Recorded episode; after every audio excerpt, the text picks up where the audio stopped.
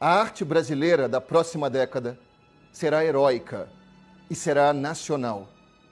Será dotada de grande capacidade de envolvimento emocional e será igualmente imperativa, posto que profundamente vinculada às aspirações urgentes do nosso povo.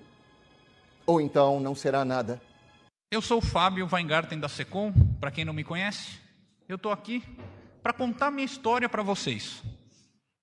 É, quem sou eu? Como é que eu cheguei aqui? Por que, que eu estou aqui? E para esclarecer uma matéria fantasiosa que surgiu no dia de hoje. Eu tenho 44 anos, sou advogado, sou casado, sou pós-graduado em marketing.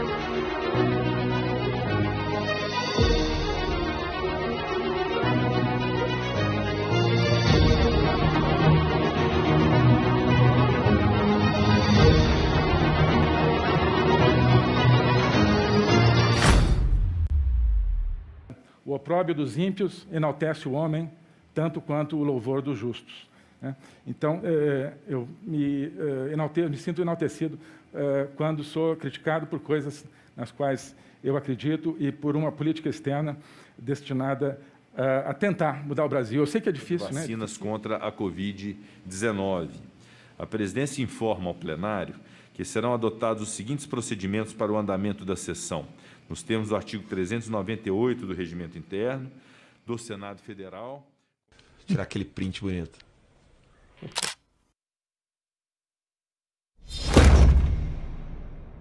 Vamos lá, vamos lá. Selva! Selva!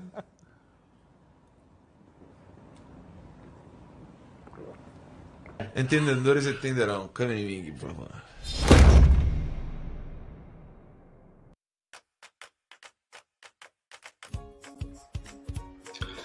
Bom dia, pessoal. Segunda-feira.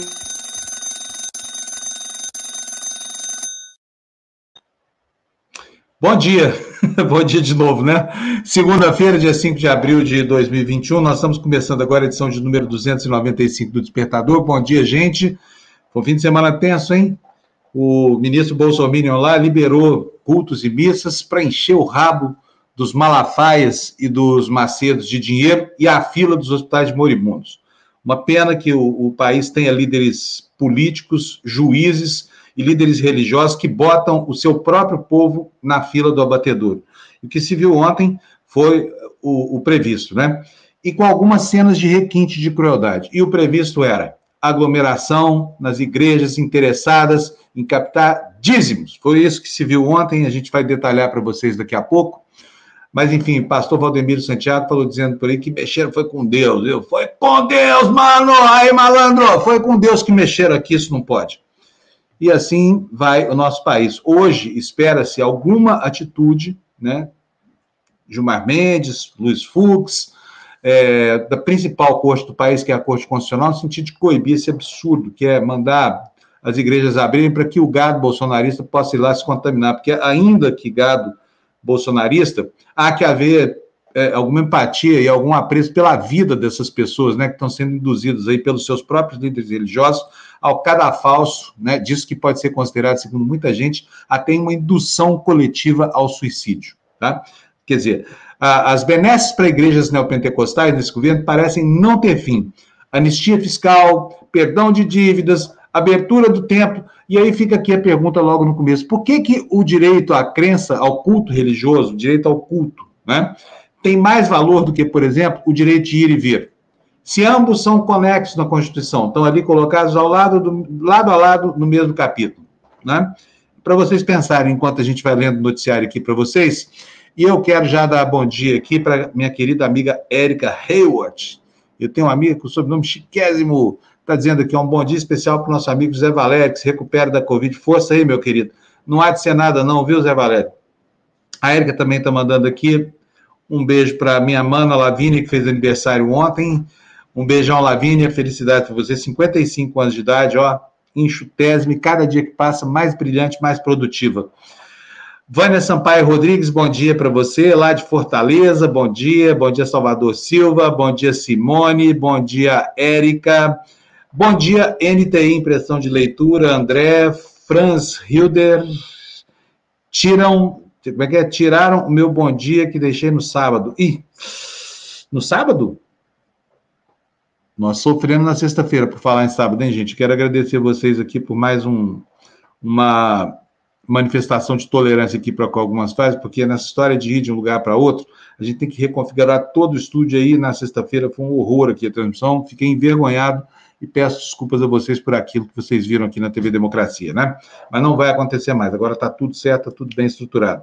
Bom dia, Gislene, Maria Tereza, Nádia Rodrigues, bom dia, Everton, bom dia, Ivonete, Marley, Silvio. Bom dia para todos vocês que já estão aqui conosco essa hora da manhã. E bom dia também para meu querido amigo Florestan Fernandes. Bom dia, Floresta, tudo bem? Bom dia, Fábio. Bom dia a todos que nos acompanham nessa segunda-feira, 5 de abril. Estou vendo que teu visual também mudou, não foi só o cenário, né? Você está aí. Pois é, ó. Já não estou mais com aquela cara de bicho selvagem da praia, né, Floresta? Tive que é. cortar o cabelo, que nem eu estava aguentando mais, sabia? Você Aí peguei uma máquina. É. Fui eu mesmo, estou ficando craque já, viu?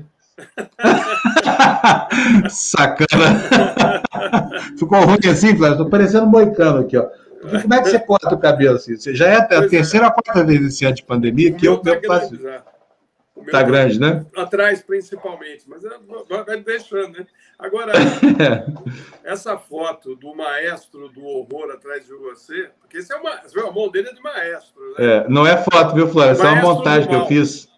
É o Drácula, Drá... é o vampirizando aí a saúde brasileira, né? É, que coisa horrorosa. Esse sujeito aqui, esse sujeito aqui mostrou o quanto sabujo subserviente pode ser um ministro do Supremo. Continua prestando serviço para o Bolsonaro, mesmo depois de nomeado. É uma praga isso na, na, história brasileira. E o que é pior é o seguinte: você critica a decisão do ministro, como criticamos aqui a decisão de Gilmar Mendes, de Marco Aurélio, de todo mundo lá, a gente critica quando não agrada. Mas você precisa ver a reação do gado dessa galera aqui, ó, do pessoal dele, dos bolsominions, né? Xingando, querendo lei de segurança nacional, só porque eu falei que a atuação pífia desse ministro arrasta o Supremo para a, para a condição de cúmplice do genocídio do Bolsonaro. Querem que me prendam os bolsominions, mas vão prender Você nunca. Sabe que ele fez uma ilegalidade, né? Porque a, a arguição de descumprimento de preceito fundamental é uma ação do controle de constitucionalidade que pode ser proposta no STF, mas só uh, uh, órgãos que estão legitimados para isso, né? como governadores, partidos políticos, uh, enfim, assembleias legislativas, câmaras. Aí vem uma, um, grupo de juristas evangélicos, apresenta esse pedido né, totalmente fora do que diz a lei, né, do que diz a Constituição. Então, assim, realmente ele é um sabujo. Né? Espero que o Supremo uh, engavete essa história, né? porque ou os governadores e prefeitos têm autonomia para fazer isso ou não tem. Né? Uh, é. Ele contrariou uma decisão. O Marco Aurélio ficou passado. Não sei se você, você leu o que ele disse. Ele ficou passado com essa decisão. Né? No pior momento, no pior momento da pandemia, o sujeito me libera uh, os cultos evangélicos, né? muito mais uh, preocupado em ajudar aqueles pastores que estão mais preocupados com, a, com o dízimo, né? Eles vão e aí os, os, crentes vão ser dizimados, porque vão entrar lá, vão contrair o vírus e vão levar para casa, né? E, e, e, os, e os pastores levando o dinheirinho deles, né? Aliás, estava vendo que eles têm uma dívida uh, que chega a 1,9 bilhões, Fábio. Não sei é. se você está. Uh, Vamos falar sobre isso daqui a pouquinho. 2 bilhões é, de reais. E, e, só para lembrar, tiveram anistia agora de 1 bilhão e 400 milhões. Portanto, é o seguinte: Valdemiro, Edir Macedo, essa pragaiada toda dos infernos que vem aqui para enganar a população e tomar dinheiro de pobre, eles estão tomando dinheiro do contribuinte brasileiro também. Quer dizer, o Estado laico aí está funcionando para encher a burra dessa pilantraiada toda aí de dinheiro nosso, né? Meu dinheiro aqui, que sou ateu, e não acho que, que o Estado tem que financiar a igreja, não. Cada um com a sua crença e cada um, cada um que pague o seu despacho na encruzilhada. Entendeu, Florestan? É isso mesmo. A gente não tem que ficar pagando. Missa. É, é, um absurdo isso, é um absurdo. Mas deixaram avançar, né, Fábio? Isso aí, quando é. chegou no Brasil, lá atrás, no, no fim do governo Figueiredo, que o Figueiredo estava passado com os católicos, porque a Igreja Católica apoiou uh, a luta contra a ditadura militar e ele falou que a vingança dele seria abrir uh, o Brasil para as igrejas, principalmente as uh, pentecostais. Eu não tenho nada contra a igreja pentecostal, né? tem muita igreja séria, né? mas o que veio junto era isso que o Figueiredo prometeu. Né? Olha aí, estão todos na política né, dessas igrejas, estão lá fazendo negócios o tempo todo e os fiéis uh, sendo levados como cordeiros para morrer né? e, e sabe lá para onde depois. Né? Exatamente, Floresta. Uh, vamos começar? Vamos começar logo com as capas dos jornais, porque hoje nós temos bastante notícia para dar. Vamos ver se a gente consegue hoje é, levar o, o, todo o nosso a nossa previsão de pauta aqui para você que está aí na sua casa querendo começar bem essa semana, né? E logo de cara já vou agradecendo aqui ao Ed Luz, que nos mandou 1,99 aí de super. Ed, muito obrigado, obrigado para você. Antes ainda de exibir aqui a manchete da Folha de São Paulo, também quero agradecer a Rita Franco, que está aqui nos mandando cincão, dizendo que não existe direito absoluto mas o direito à vida prevalece em relação ao direito ao culto, porque essa vida também é a vida de terceiros e não a própria. Falou tudo, Rita. Você até aqui deu, deu a definição que eu estava procurando. É óbvio que se não houver vida, não pode haver culto, né? Agora, eu não entendo por que, que esses carniceiros desses pastores aí querem comprometer tanto o seu gato, porque, olha, 2% deles provavelmente vão, vão, vão morrer de Covid, que é, essa que é a realidade. Eles ficam fazendo ajuntamento de gente aí, e depois morre, morre fiel também. Portanto, começa a secar o caixa. Esses pastores e líderes de igrejas dinheiristas não sabem que quando a praga é muito forte, ela mata o hospedeiro, né? Isso não tem efeito hoje, mas ao longo da história tem, né? Vamos lá, gente. Jornais na tela, Fernando. Manda para nós as notícias. Começando com a Folha de São Paulo. Está aí na manchete: liberação de culto contraria prefeitos e ministros do Supremo Tribunal Federal. A Folha destaca também os seguintes assuntos. A Polícia Federal não vai passar boiada, diz o delegado Alexandre Saraiva, que deu entrevista ao jornal. O outro destaque da Folha: orçamento favorece áreas ligadas ao bolsonarismo, mostrando que, por exemplo, áreas é, é, de Damares Alves e outros ministros que são considerados ideológicos, o núcleo reaça do governo, ganharam muito no orçamento desse ano, que o Bolsonaro deve, contrariado, vetar para não tomar uma pedalada na cabeça aí. E, por fim, o último destaque da Folha, auxílio de 2021 corresponde a apenas 15% do que foi pago em 2020. Próxima capa, por favor, Fernando. Capa do Jornal Estado de São Paulo. Vacinação de prioritários deve ser concluída só em setembro, é a manchete da primeira dobra do Estadão. E você vê embaixo aí uma foto de um padre, né, é, abençoando aí os fiéis em plena rua, espécie de culto da drive-thru, Floresta. Será que é isso? Foi uma boa ideia, hein? É. É, Jesus Drive-Thru. Se você pode comprar um Big Mac assim, por que não pode dar uma rezadinha? Não é, não é verdade? Não tem nada demais. Exatamente. E outros destaques do Estadão: governadores mantêm planos próprios contra a Covid, ou seja, né, se, o, se, o, se o Supremo, Supremos lá não atrapalhar, né, Cássio Nunes? E igreja devem 1 bilhão e 900 milhões de reais em tributos, é a manchete que o Florestan Fernandes queria ver aqui com a gente. Próxima capa, por favor, Fernando. Quantas vacinas daria para comprar, hein, Fábio? Vale até fazer um cálculo. Pra caramba. É.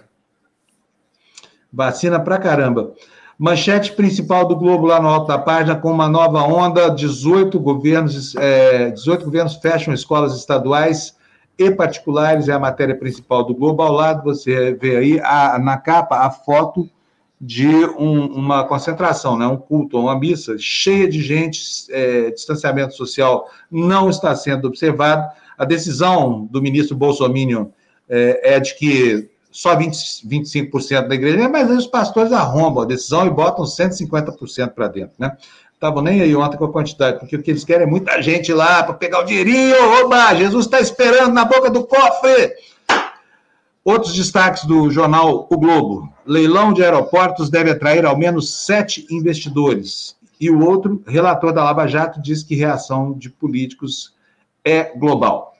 Seria uma, uma, uma reação global contra as, as correções justíssimas feitas por essa fantástica operação Lava Jato. Próxima capa, Fernando, por favor. Olha aí, capa do jornal É o País, só na internet, esse jornal não tem papel. Manchete principal: Drauzio Varela. O discurso antivacina é como induzir ao suicídio coletivo. O médico mais famoso do Brasil, segundo é o país, passou da conscientização sobre a transmissão do HIV à divulgação sobre a pandemia do novo coronavírus, hoje fora de controle do país. E o El País destaca também como os estados conseguiram acelerar sua campanha de vacinação e imunizar um terço da sua população. Diz o jornal na chamada da matéria que a primeira potência mundial que fracassou na contenção do vírus obtém sucesso agora na corrida de imunização após uma bilionária aposta em projetos incipientes. E por último, destaque na capa do El País na internet: Brasil registra 1.240 mortes pela Covid em 24 horas, segundo dados da saúde. Lembrando aqui, né, Florestan, que sempre os sábados e os domingos são dias com menor índice de, de, de notificação na semana, porque os plantões são reduzidos, o pessoal da área administrativa que alimenta os bancos de dados oficiais não trabalha, essa coisa toda, então é mais devagar. Mas 1.240 é muito para um domingo, viu, gente? É muito. Aliás, se fosse um, já era muito, né? Uh, vamos começar, Florestan? Vamos lá. Começar com os nossos destaques. Gente, a Lu não está conosco hoje porque ela teve um outro compromisso profissional, tá? Tá tudo beleza com ela, saúde tudo mais. Amanhã ela está de volta aqui. Então, Fernando, põe na, na, na capa para a gente a primeira notícia para a gente, por favor, Olha, a notícia não está nos jornais, mas está no, no, no site Poder 360, que tem o, o, Poder Data, um instituto de pesquisa que o Fernando Rodrigues criou lá, que tem feito ótimas apurações aí. Essa que você está vendo foi liberada na última sexta-feira, a gente não, não teve tempo de dar, então estamos vendo aí, porque o dado que essa pesquisa contém é bastante importante. Está aí a informação de que, olha, numa enquete em que foram ouvidos por telefone 3.500 brasileiros, chegou-se ao seguinte: que o responsável pela situação da pandemia de Covid-19, em, em, sua grande parte, é Jair Bolsonaro.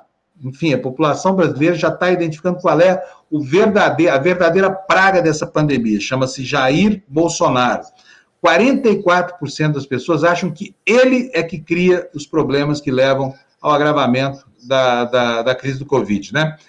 É, pessoas que não respeitam as regras de isolamento social são é, responsabilizadas por 23% dos, dos que foram entrevistados nessa enquete.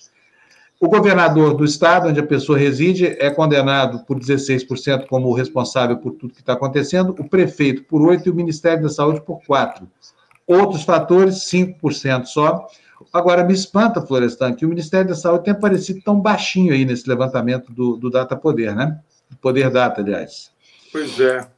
O, essa pesquisa, Fábio, ela, ela indica também né, uh, que o Bolsonaro tem, não sei se nós vamos mudar isso ainda na frente, né, que ele tem uh, 59% de pessoas que não apoiam o governo dele, não apoiam ele, né, e 33% que apoiam. Né.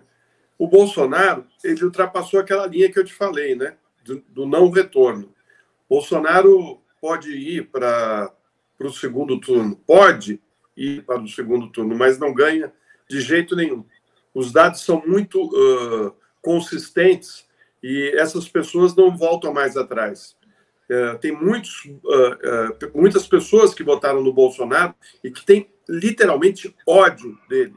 Ele é uma pessoa odiada, que é uma coisa ruim, mas o ódio não é uma coisa boa mas é isso que ele acabou gerando, né? uma aversão a ele total. Né? E acho que essa informação é importante. Né? E talvez aí também você perceba o desespero dele. Né? Não sei o que, que ele vai fazer. Agora, tem uma, uma questão, Fábio, que eu quero colocar de novo aqui na mesa. Né? Uh, os militares continuam dentro do governo. Né? 6 mil militares estão nos cargos de comando da nação muitos da ativa. E seria bom, né, depois que as Forças Armadas disseram que não vão embarcar num golpe, que eles pedissem para os seus generais da ativa uh, ou outros oficiais da ativa para se retirarem do governo, porque senão eles serão mesmo responsabilizados uh, por tudo que está acontecendo. Né? Eu, eu, lembro que o Mourão, né, quando assumiu o governo junto com o Bolsonaro, ele disse que tinha que esse governo tinha que dar certo, senão os militares iriam pagar a conta. Vão pagar a conta sim, Mourão. Não vai ficar barato como ficou a, a ditadura de, de, de 64, o golpe militar de 64. Dessas dessa vez vocês vão pagar, porque nós estamos falando de algo em torno de 600, 700 mil mortes. Né? E vocês vão ter que se explicar, sim.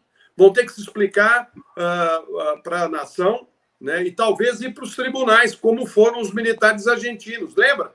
Muitos deles pegaram prisão perpétua, inclusive um que era presidente da República, da ditadura argentina, foi, foi para a cadeia, prisão perpétua.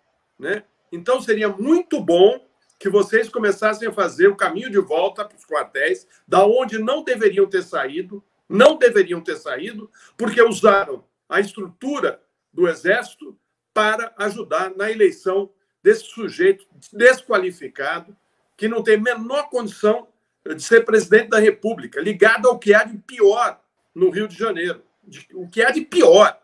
Né? Esquemas montados para levantar uh, money, né? que ele e os filhos uh, fizeram durante. Ele durante quase 30 anos. Né? E os filhos foram chegando e foram indo para o trabalho, né? porque aquilo lá virou uma holding a holding Bolsonaro para ganhar dinheiro público. Né? Então seria bom que uh, todo o pessoal da ativa agora ó, puxasse o carro, voltasse para casa. Ou então pede aposentadoria, sai uh, das Forças Armadas. Acho que não está correto as Forças Armadas ficarem num governo que todo dia propõe um golpe de Estado, que todo dia propõe o fechamento do Congresso e propõe o fechamento do Supremo. Ou seja, uh, nós estamos num, numa democracia ou não estamos? Acho que não, né? Porque vocês estão repetindo, de uma certa maneira, 64, mas muito piorado. É, é isso aí, Florestan. Concordo em gênero e número grau. Olha, quem faz opções na política paga o preço para o futuro, ou fica com os méritos, né? Se Bolsonaro fosse muito bem. Ah, Estou até com medo desse vampiro aqui atrás de mim, Florestan. Será que ele vai Tira me atacar aqui? Ah! Tira ele Deixa daí, ele aí. cara. Tira isso aqui é. Ó. o ministro, como é que é? Terrivelmente evangélico? Era ele, é. né? Cássio Nunes Marques. Bom, vamos lá, próxima notícia, gente. Vamos lá, vamos a ela. Fernandão, põe para nós aí. Vamos começar com a política, né? O, o Freixo deve se chamar ele aqui na TV Democracia para a gente conversar com ele. Olha só, Freixo ontem deu várias entrevistas, tá? Se vocês vão ver, tem várias é, matérias aqui no Estadão, no Globo, é, sobre as articulações do Freixo para a própria candidatura a governador, que ele não esconde, que aliás é uma atitude bastante positiva dele que gerou manchetes como essa que você está vendo aí na tela. Freixo articula chapa em 2022 com antigos adversários. Deputado negocia com Maia e Paz a formação de uma frente para concorrer a governador contra o candidato Bolsonaro. O Freixo está falando do Rio de Janeiro aqui, mas isso tem implicações na composição de uma aliança nacional. Vou ler para vocês aqui a notícia, que diz o seguinte: olha, vislumbrando o apoio de antigos adversários, o deputado federal Marcelo Freixo articula uma candidatura ao governo do Rio em 2022 que inclua partidos além da esquerda, que chama de Frente Ampla para derrotar o bolsonarismo. Ao Globo Parlamentar disse já ter falado sobre o tema com o ex-presidente da Câmara, Rodrigo Maia, além de conversar também com o prefeito do Rio, Eduardo Paes do DEM. Ambos estiveram em lados opostos ao do solista nas duas últimas eleições que ele disputou para a prefeitura da capital em 2012 e em 2016. Já já a gente vai ver, né, Floresta, que que isso, essa, essa construção do Freixo, deságua também no que ele está chamando de uma, uma, uma possível aliança em torno de Lula, né, que levaria o pessoal a não ter candidato que, que, que tenha, o que tem acontecido ao longo de todas as últimas eleições. O pessoal sempre teve um candidato no primeiro turno, geralmente o Boulos, né?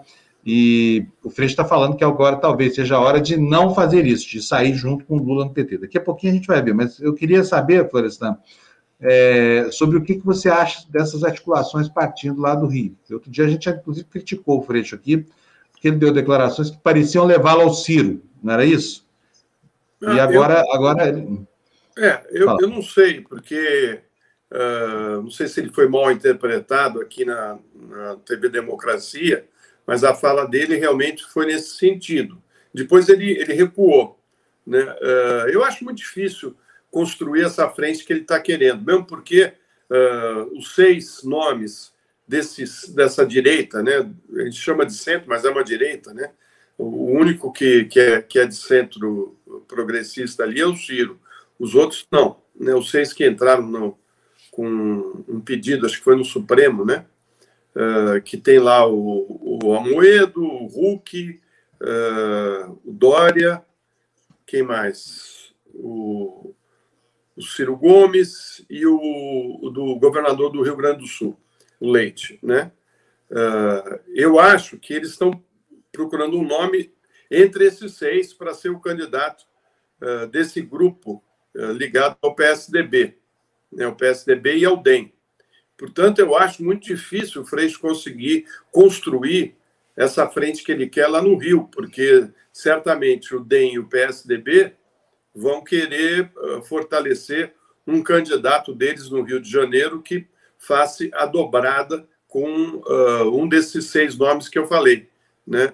Então, é, é eu acho também que é, é, eles vão ter que, que construir um nome, né? É, e no, na esquerda, os nomes já estão mais ou menos uh, colocados, né, Fábio? Uh, essa, é. Aquela frente que a gente imaginou que seria possível, não ocorreu. Como uh, é uma eleição em dois turnos, o, o que deve acontecer é, é surgirem vários candidatos e ver qual que vai para o segundo turno. Existe, inclusive, a possibilidade da gente ter um segundo turno com essa centro-direita e uh, a esquerda, né, que seria o PSOL junto com o PT e PCdoB. Mas vamos aguardar, porque o próprio PCdoB também não sabe direito se vai seguir com o Ciro, se vai com o PT. Uh, o PSB parece que vai né, uh, com o Ciro. Então, assim, as forças vão ser colocadas. Né, eu acho que uh, existe uma possibilidade, né, dependendo do nome dessa centro-direita, de chegar a, a, uma disputa entre a esquerda e a centro-direita. Vamos ver né, o, o que, que, vai ser colocado. O Ciro tem esse problema com o PSDB, que é neoliberal e ele tem uma proposta desenvolvimentista. Né? Então, também uh, essa questão é uma questão que pega lá. Mas eu acho que ainda está uh, tá cedo. Eu acho que o próprio Lula disse que não não está pensando em eleição nesse momento, que, que, que eles deveriam estar tá pensando é, é, é na, na pandemia, na doença, e deveriam estar muito articulados com relação a isso. Eu concordo, sabe, Fábio? Eu acho que esse momento não é momento de fazer campanha, é momento da gente estar unido contra uh, o descaso do governo federal em relação às mortes, à, contaminação pela Covid. Nós, uh, temos que ter um, um discurso único e, e, acho que, que a, a briga depois, essa essa disputa depois eh, fica mais para frente, né? Porque na hora que você começa uma eleição, uh, você sabe que aqui no Brasil e em outros países também vale tudo, vale, vale chutar a canela, vale ofender, né? Nos Estados Unidos, então, é uma coisa absurda o nível da baixaria nas campanhas eleitorais, né? A gente pergunta para Hillary o que, que falaram, falavam dela. É, exatamente. Bom, vamos lá, Fernando, põe para a gente mais notícias. Temos muito. Atualiza o seu PPT depois, Fernando, porque eu coloquei mais alguns, alguns slides aí enquanto o Florestan falava, tá bom? Quero agradecer desde já ao Cadu Lacerda, que está aí nos mandando superchat, dizendo que o direito ao culto leva incultos a serem dizimados pelo dízimo. Uma obra do ministro do capitão. Tá pago o jornal de hoje. Que legal, Cadu. Muito bom seu raciocínio. Direito ao culto leva incultos a serem dizimados pelo dízimo. Eu vou adotar isso como um mantra aqui na TV Democracia, sabia? Muito legal, obrigado. Viu? Débora, obrigado também a você pela sua doação e pelo seu cachorrinho inteligente ali. Não entendi a mensagem, mas me explica aqui na, na, na área de comentário para poder entender, tá bom, Débora? Um beijo para você e bom dia. Bom, Fernando, notícia na tela para a gente, por favor. Tá aí, olha o Freixo de novo, né? É, isso aqui eu, eu selecionei esse slide só para a gente entender o que está por trás dessa, dessa exposição aí do Freixo. Como ele está em dois jornais diferentes, ele é assunto em destaque, né? E está aí a manchete do Estadão. É, o ideal seria reunir o centro e o campo progressista, disse o Freixo ao Estadão nessa entrevista, cujo é, primeiro texto eu vou ler para vocês agora.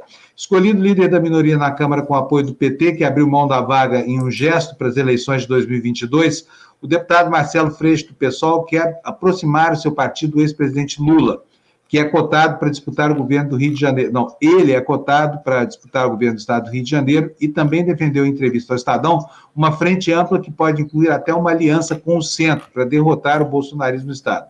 Pergunta do Estadão: o senhor vislumbra uma aproximação inédita entre PSOL e PT em 2022? Admite que o partido, pela primeira vez, não tenha candidato ao Planalto e apoia Lula? Resposta do Freixo: sim. O próprio Encontro Nacional do PSOL e o documento tirado ali apontam nessa direção. Há uma leitura de resultado que aponta essa mudança. Tenho conversado muito com o Guilherme Boulos e a direção do PSOL. Hoje, há uma ampla maioria do partido querendo essa aliança. Eu defendo que, onde o PSOL for disputar eleições para governo, que se faça aliança ampla, inclusive é, contando com o centro. E aí o repórter pergunta para ele: então o senhor defende que o pessoal apoie Lula em 2022? Freixo.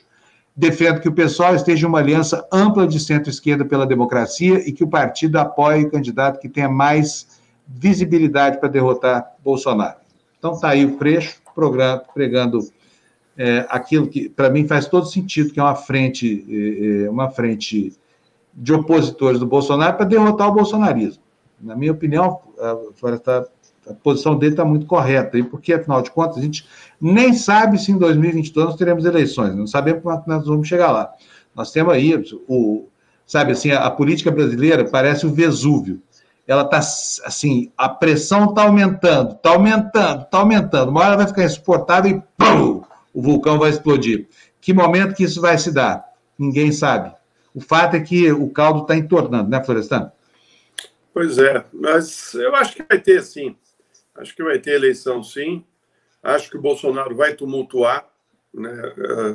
E eu acho que em breve a gente vai ver esse Bolsonaro e a família dele eh, tendo que responder a todas as investigações de malfeitos que eles fizeram durante a vida e nessa passagem pela presidência da República. Eh, eu tenho, eu tenho convicção de que isso vai acontecer. Ele vai tumultuar, né? E veio a notícia aí de que eles contrataram uma, uma empresa, acho que a gente vai até falar aqui, uh, que trabalhava para o Trump, Donald Trump, lá na, nos Estados Unidos, uh, para blindar carros de polícia aqui no Brasil. E, enfim, não é só para isso, né? Você sabe. É, nós, nós vamos falar disso já já, logo aqui na frente, Floresta. Vamos deixar para a gente comentar lá? Vamos sobre lá. essa relação, né? A empresa que mudou, inclusive, o seu contrato social só para poder operar. Quando, é, então, quando... você fica pensando esse movimento dele tem a ver com a eleição. Né? É, ninguém aqui é bobo. Então, é, é preocupante, porque o que sobrou para eles são os PMs, né? Os PMs é. dos estados. Blindar carro de PM, da Polícia Federal, como é que é essa história aí? É, exatamente. Vamos detalhar já isso que o Florestan está falando para vocês, tá bom? Ô, Fernando, põe a notícia na tela para a gente, por favor. Anderson Pedro dizendo, Fábio, 49% contra o Bozo da pesquisa, pode ser que ele já incluiu a rejeição contra o Ministério da Saúde, por isso tão pouca rejeição. É exatamente isso que eu pensei, Anderson. Né? 44% responsabilizam diretamente o Bolsonaro, só 4% responsabilizam o Ministério da Saúde, é porque a crítica ao Ministério da Saúde está implícita na crítica que faz esse 44% ao governo Bolsonaro. O que, daria, então, o que daria, então, 48%. 48%. Tá é, Isso seja, é 48% de plena reprovação, né, Florestan? É, de plena reprovação. Quase metade da população já percebeu que é do governo dele, ou ele, ou do ministério dele. Exatamente. Uh, vamos lá, Fernando, põe na tela para a gente, por favor. Economia deve ditar alcance da aliança de centro. É outra matéria alusiva, essa do, do jornal o Globo, a, a, a, essas articulações que já se fazem hoje, com mais de um ano e meio de antecedência das eleições, no quadro sucessório. É, diz o jornal o Globo no intertítulo: dirigentes partidários e cientistas políticos acreditam que o plano econômico defendido será a chave para definir o tamanho do bloco. Para garantir competitividade, a apresentação de candidato fica para o segundo semestre. Aqui nós estamos falando de outra chapa, gente. Nós estamos falando antes da chapa, essa proposta, dessa chapa não, dessa, da formação dessa frente proposta pelo Freixo. Aqui é a outra frente, aqui é a do Ciro, tá bom? É, vamos ler aqui a notícia para vocês. A discussão em torno de um candidato que possa representar o centro nas eleições presidenciais de 2022 deve ganhar corpo a partir de outubro, segundo diretores partidários e cientistas políticos ouvidos pelo jornal o Globo. Até lá, o grupo deve continuar negociando pontos de um programa em comum que sustente essa candidatura.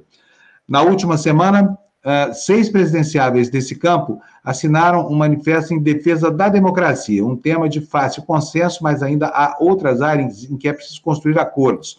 Analistas acreditam que o projeto econômico defendido pelo grupo vai ajudar a definir o tamanho da aliança eleitoral. Para abrigar Ciro Gomes, por exemplo, o grupo teria que ter um projeto com traços mais desenvolvimentistas, proposta que contraria a visão de partidos como o PSDB, DEM e Novo. Formuladores de políticas públicas dessas siglas costumam defender privatizações em um Estado mais enxuto. Pois é. E aqui começa o, o, o problema. Como é que você pega o PSDB privatista e acomoda é, no bojo do que, do que essa galera neoliberal light do PSDB defende, aquilo que está previsto no, no livro do Ciro? Não vejo a menor compatibilidade, né?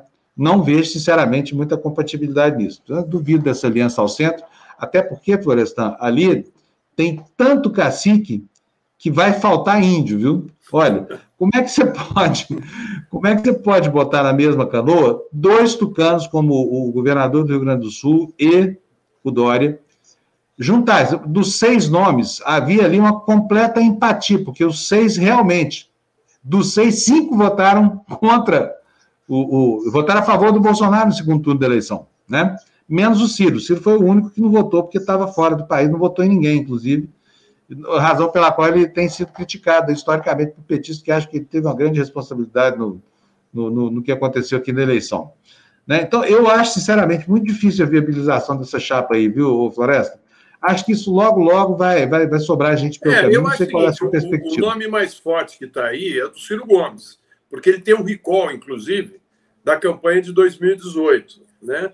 Então, assim, uh, precisa ver até onde o Ciro vai abrir mão das suas ideias, né? Porque certamente ele vai ter que uh, se adaptar a, a, uma, a uma agenda que seria determinada por esse grupo, né? E eu acho que é capaz dele aceitar, né? Ele é capaz de aceitar um, uma, uma composição, né? para viabilizar a candidatura dele. E acho que, que ele também é um candidato forte, ele não é um candidato fraco. Mas, mas Floresta, como é que ele vai, como é que vai consorciar o privatismo tucano com o estatismo do Ciro? O Ciro defende uma proposta em que o Estado é eficiente. Né? Vamos, vamos falar a verdade, né? A gente privatizar. Privatizar o quê? Quem quer pôr dinheiro aqui no Brasil com essa pandemia, com essa uh, indústria de, de de variantes da, do coronavírus. Qual país está interessado em vir para cá? Né?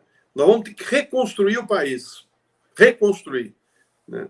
E, então, você vê que o neoliberalismo deu com os burros na água no Brasil. Desde que a Dilma saiu, já no fim do governo da Dilma, porque ela colocou também um neoliberal no Ministério da Fazenda, né, que foi um equívoco que ela cometeu, né? De 2015 para cá, a, a, economia brasileira foi, foi eh, desandando, né? E se aprofundou com as reformas, né? Que os neoliberais uh, queriam. Né? O Brasil ia ser sensacional se cortasse direito dos trabalhadores. Cortaram todos os direitos dos trabalhadores, né? Uh, uma luta uh, que, que, que levou à morte de muita gente, uma luta dura pela, por esses direitos, né, foram todos jogados no lixo. Né? Depois fizeram a reforma da Previdência. Acabaram com qualquer perspectiva de uma pessoa eh, no Brasil ter uma condição de vida digna com as aposentadorias e com, com o caminho que eles deram uh, para uh, fazer esse corte na Previdência. Né?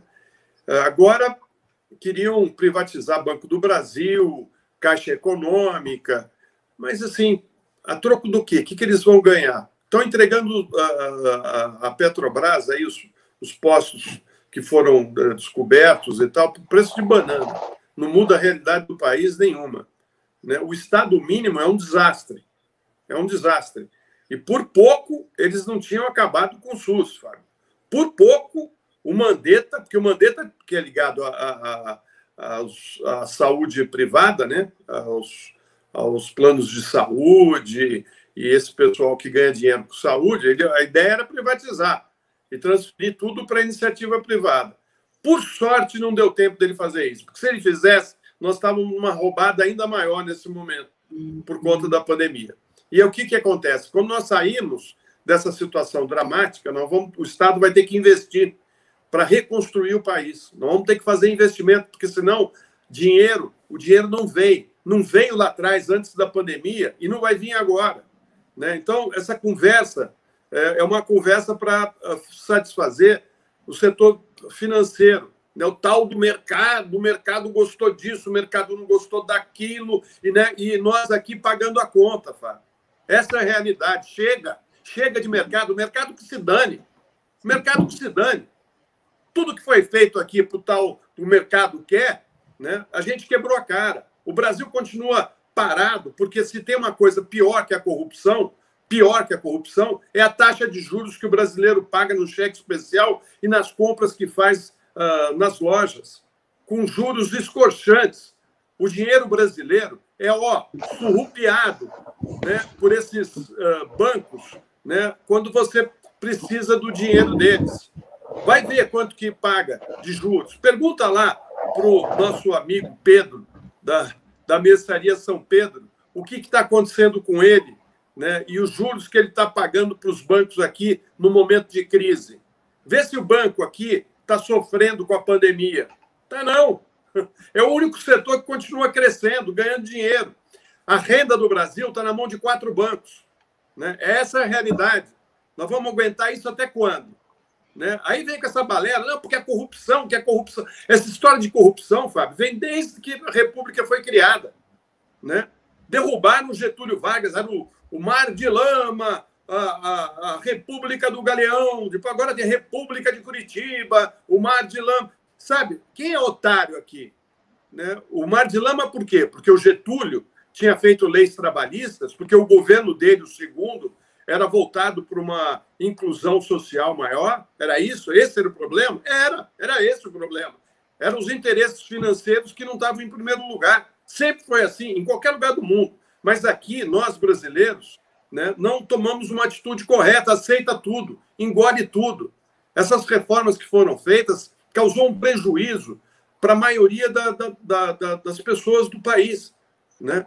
Então, assim, eu acho que uh, quando você vê o Armínio Fraga uh, falar das qualidades do, do, do, governo Lula, do primeiro mandato do governo Lula, né, e, e da política do fome zero, né, da política da, da, da, da, redução da, da, da, exclusão social, você fala, epa, porque esse cara aí deve estar tá vendo o seguinte, nós temos que fazer crescer de novo o bolo aí, porque nós estamos na baixa.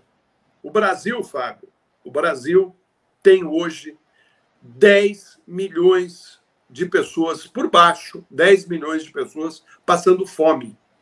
Fome. Uma coisa que tinha sido extinta praticamente do país, anos atrás, voltou e está voltando com tudo. Os desempregados no país são 33 milhões, entre uh, aqueles que uh, deixaram os cargos uh, que, que existiam né, com, com carteira assinada, né, e aqueles que são autônomos, né, aqueles que são que vivem de bico, né, 33 milhões de pessoas estão desocupadas sem emprego no, no país. Sabe? Qual a perspectiva que nós temos pela frente? Com fome, com desemprego. Né? Então, até eu, digo, eu tenho dito para as pessoas: olha, quem puder contribuir, contribua. Porque é dramática a situação, dramática a situação das pessoas que estão passando fome. Gente que chegou a ser de classe média, Fábio. Voltou à pobreza e vai voltar rapidamente. Você vai ver um país voltar rapidamente ao que tinha de pior né, ah, na época da ditadura, porque muita gente já se esqueceu. Eles entregaram o país com uma dívida externa monstruosa, com uma inflação monstruosa, com uma pobreza monstruosa. Né? E, pelo jeito, nós vamos conseguir uh, uh, ter uma situação pior do que aquela. É, de tudo que você falou, a única coisa que eu discordo é que é, é feito sem causa. Houve uma corrupção generalizada no Brasil, inclusive nas administrações do PT. Né? Para mim, isso é muito claro. É, não enxergar a corrupção que houve, não, o fato Eu de não, não ter sido injustiçado. coisa que não houve corrupção, Fábio? Não, não, é que, Então é não que parece, por exemplo. Não, Não, eu ouvi, eu só que estou ressaltando o seguinte: olha só, eu estou dizendo que. seguinte, deixa eu te falar, o PSDB, o PT, nos governos de todos os, os partidos, teve corrupção e tem. Nos Estados Unidos, no Brasil. Isso aí é um problema? É um problema. É um problema que tem que ser combatido? É um problema que tem que ser combatido. Mas, Fábio, o dinheiro do país está na mão de um grupo pequeno que surru, é, vai, vai surrupiando o nosso dinheiro dentro da legalidade. Porque isso não é considerado corrupção. E quem me disse isso foi o Prêmio Nobel de Economia. Quando me disse que nos Estados Unidos tinha 14 mil bancos privados, né? 14 mil. Sabe quantos tem no Brasil? Quatro, Fábio, quatro, que controlam o dinheiro de todo o país. Essa é a realidade. Lá, nenhum banco atua nacionalmente. Todos são regionais. Juros não são escochantes. O Brasil paga a maior taxa de juros do planeta. Quem está levando dinheiro com isso? Quem está ganhando dinheiro com isso? O coitado, quando compra uma coisa a prazo, a prazo na- nas, nas lojas, vai ver quanto que você paga ah, na- nas Casas Bahia, quando você compra uma geladeira, os juros que estão embutidos ali, que daria para pagar duas geladeiras, para ter uma, você dá duas. Olha, é, o pessoal aqui está me corrigindo, eu preciso fazer aqui. Eu acho que eu falei uma bobagem que nem percebi que o Ciro não votou no segundo turno, foi isso que eu falei? Ele não fez campanha, obviamente que ele votou, todo mundo sabe que ele, inclusive, votou no Haddad. Então, se eu falei alguma coisa ao contrário disso, estava errado, estou corrigindo aqui, tá, gente? Nada contra Ciro, nada disso, não. Não pega aqui, porque aqui é o seguinte: é, aqui é quase tudo que a gente faz é de improviso. Quando você tropeça numa palavra, as pessoas caem matando, olha, que canalha, que não sei o que mais. Tem nada disso, mas a, a informação é corrigida imediatamente, porque a correção da informação torna a informação certa. A gente tem muito apreço por isso aqui, tá bom? Janaína Miranda nos mandando cincão aqui, dizendo aqui, olha, Ciro está pendendo à direita sem dúvida, isso altera propostas econômicas? Como adaptar sua fleuma aos neoliberais, visto que não tem um perfil conciliador? São questões que precisam ser pensadas assim, né? Agora, a criação de frentes é positiva. A gente tem defendido isso aqui. Qualquer frente que, que, que, que, que qualquer iniciativa no sentido de congregar forças para combater o bolsonarismo, para mim, é bem-vinda. Aqui na TV Democracia, cada um de nós tem a sua opinião, a gente respeita profundamente a opinião de outro. A gente pode divergir, ter um ponto de vista diferente, essa coisa toda, mas a- a opinião é sagrada, a opinião pertence a quem a manifesta. Tá bom, gente? Mas a, a informação é mais sagrada do que a opinião. A informação é: Ciro votou sim no segundo turno. Se eu falei qualquer coisa diferente disso, eu estava errado, foi bobagem, então vocês me desculpem, tá bom? É, vamos tocar o noticiário. Ah, não, peraí, deixa eu agradecer aqui o Cadu Lacerda. O Cadu Lacerda nos mandou dois reais aí, dizendo o seguinte: o Nunes Marques tem padrão conge de qualidade. Será que chega a tanto? Será que chega tanto, hein, Floresta? Gente, O pior está por vir, eu acho, viu? O pior está por vir. Porque é. o, o cara lá da AGU está tá querendo ser ministro também, né? Nossa, meu Deus do céu. Que É, que é isso? Já pensou dois, um em cada turma, ou então dois numa turma só, os dois na segunda turma? Nunes Marques e o, e o, e o André Mendonça? Pelo amor de Deus. Pelo amor de Deus. Ai, ai, tá Olha, difícil. e o pior é que o, o, o, esses bolsominions têm noção da importância que eles vão ter. Não, importante não é porque são importantes, é importante porque a participação deles em votações, por exemplo, com, em decisões como essa de ontem, que liberou os cultos e, a- e as missas. A proposta aqui, eu estava aqui corrigindo aqui a bobagem que eu falei aqui sobre, sobre Ciro, e eu preciso também incluir a Igreja Católica, eles que se comportaram ontem muito mal, em ter missa em Aparecida, a mesma coisa de todo lugar. Quer dizer, os católicos não estão em vantagem, não. E, e- e- e a, Igreja Católica diz que cada diocese tomaria sua decisão, pois uma boa decisão seria proibir as missas nas igrejas católicas. Mas o, o- o apelo pelo, pela presença do fiel no templo é algo que parece assim impossível de conter no caso de todas as igrejas, inclusive a Igreja Católica. Com todo respeito pelos católicos e tudo mais, mas não há muita diferença entre um pastor dinheirista e um padre dinheirista, ambos são a mesma praga. Vamos para a próxima notícia, por favor, Fernando. Aliás, espera aí. Antes da próxima notícia, tem algo emocionante acontecendo aí no mundo na área do esporte. Slide 21 para mim, Fernando, por favor. Slide número 21. Vamos, vamos tratar de um assunto interessante aqui. Quero mostrar para vocês É, e para isso eu vou trazer a nossa, a nossa capitão, não, a nossa generala para a tela. Espera aí, Fernando, não mostra ainda não. Olha aqui, oi generala, bom dia, tudo bem? Bom dia, Fábio, bom dia, Floresta, tudo bem? Tudo. Aí vocês estão acostumados a ver a Andréia aqui na nossa live de pijama, né? Escovando os dentes. Hoje ela está toda bonitinha, ó. Está bem arrumadinha, a nossa, a nossa general aqui. Por quê? Põe aí o slide 21 na tela cheia, Fernando. Olha só, gente, essa família só dá alegria para nós. Las lágrimas de Beatriz Haddad, Maya, emocionan a todos, dedicando el título al pueblo brasileño que atraviesa una compleja situación sanitaria debido a la pandemia. Meu, tudo bem, o meu portunhol é péssimo, mas vocês estão vendo aí na foto a irmã da generala. Brilhando lá fora, ganhou mais um campeonato. Agora eu quero. Que campeonato foi esse, André?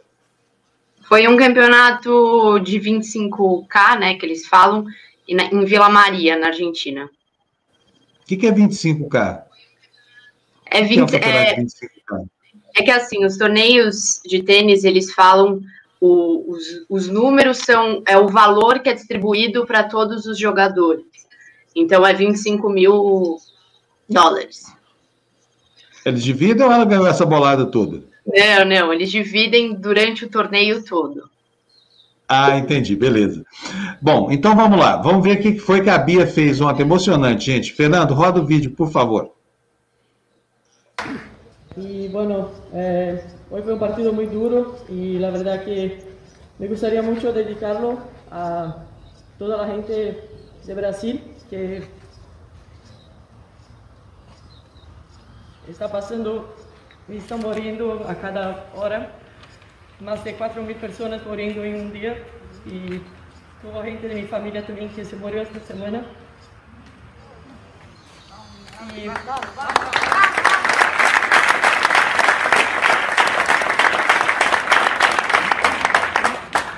a veces sacamos fuerza y trabajando duro. Vemos que a veces un partido de tenis no es tan duro y, y perderlo ganarlo es, al final del día es una oportunidad para el próximo día y solo de estarnos acá, hacernos y eso es muy gratificante. Entonces, dedico a todos los brasileños de este título y a seguir ahora en Córdoba con todo.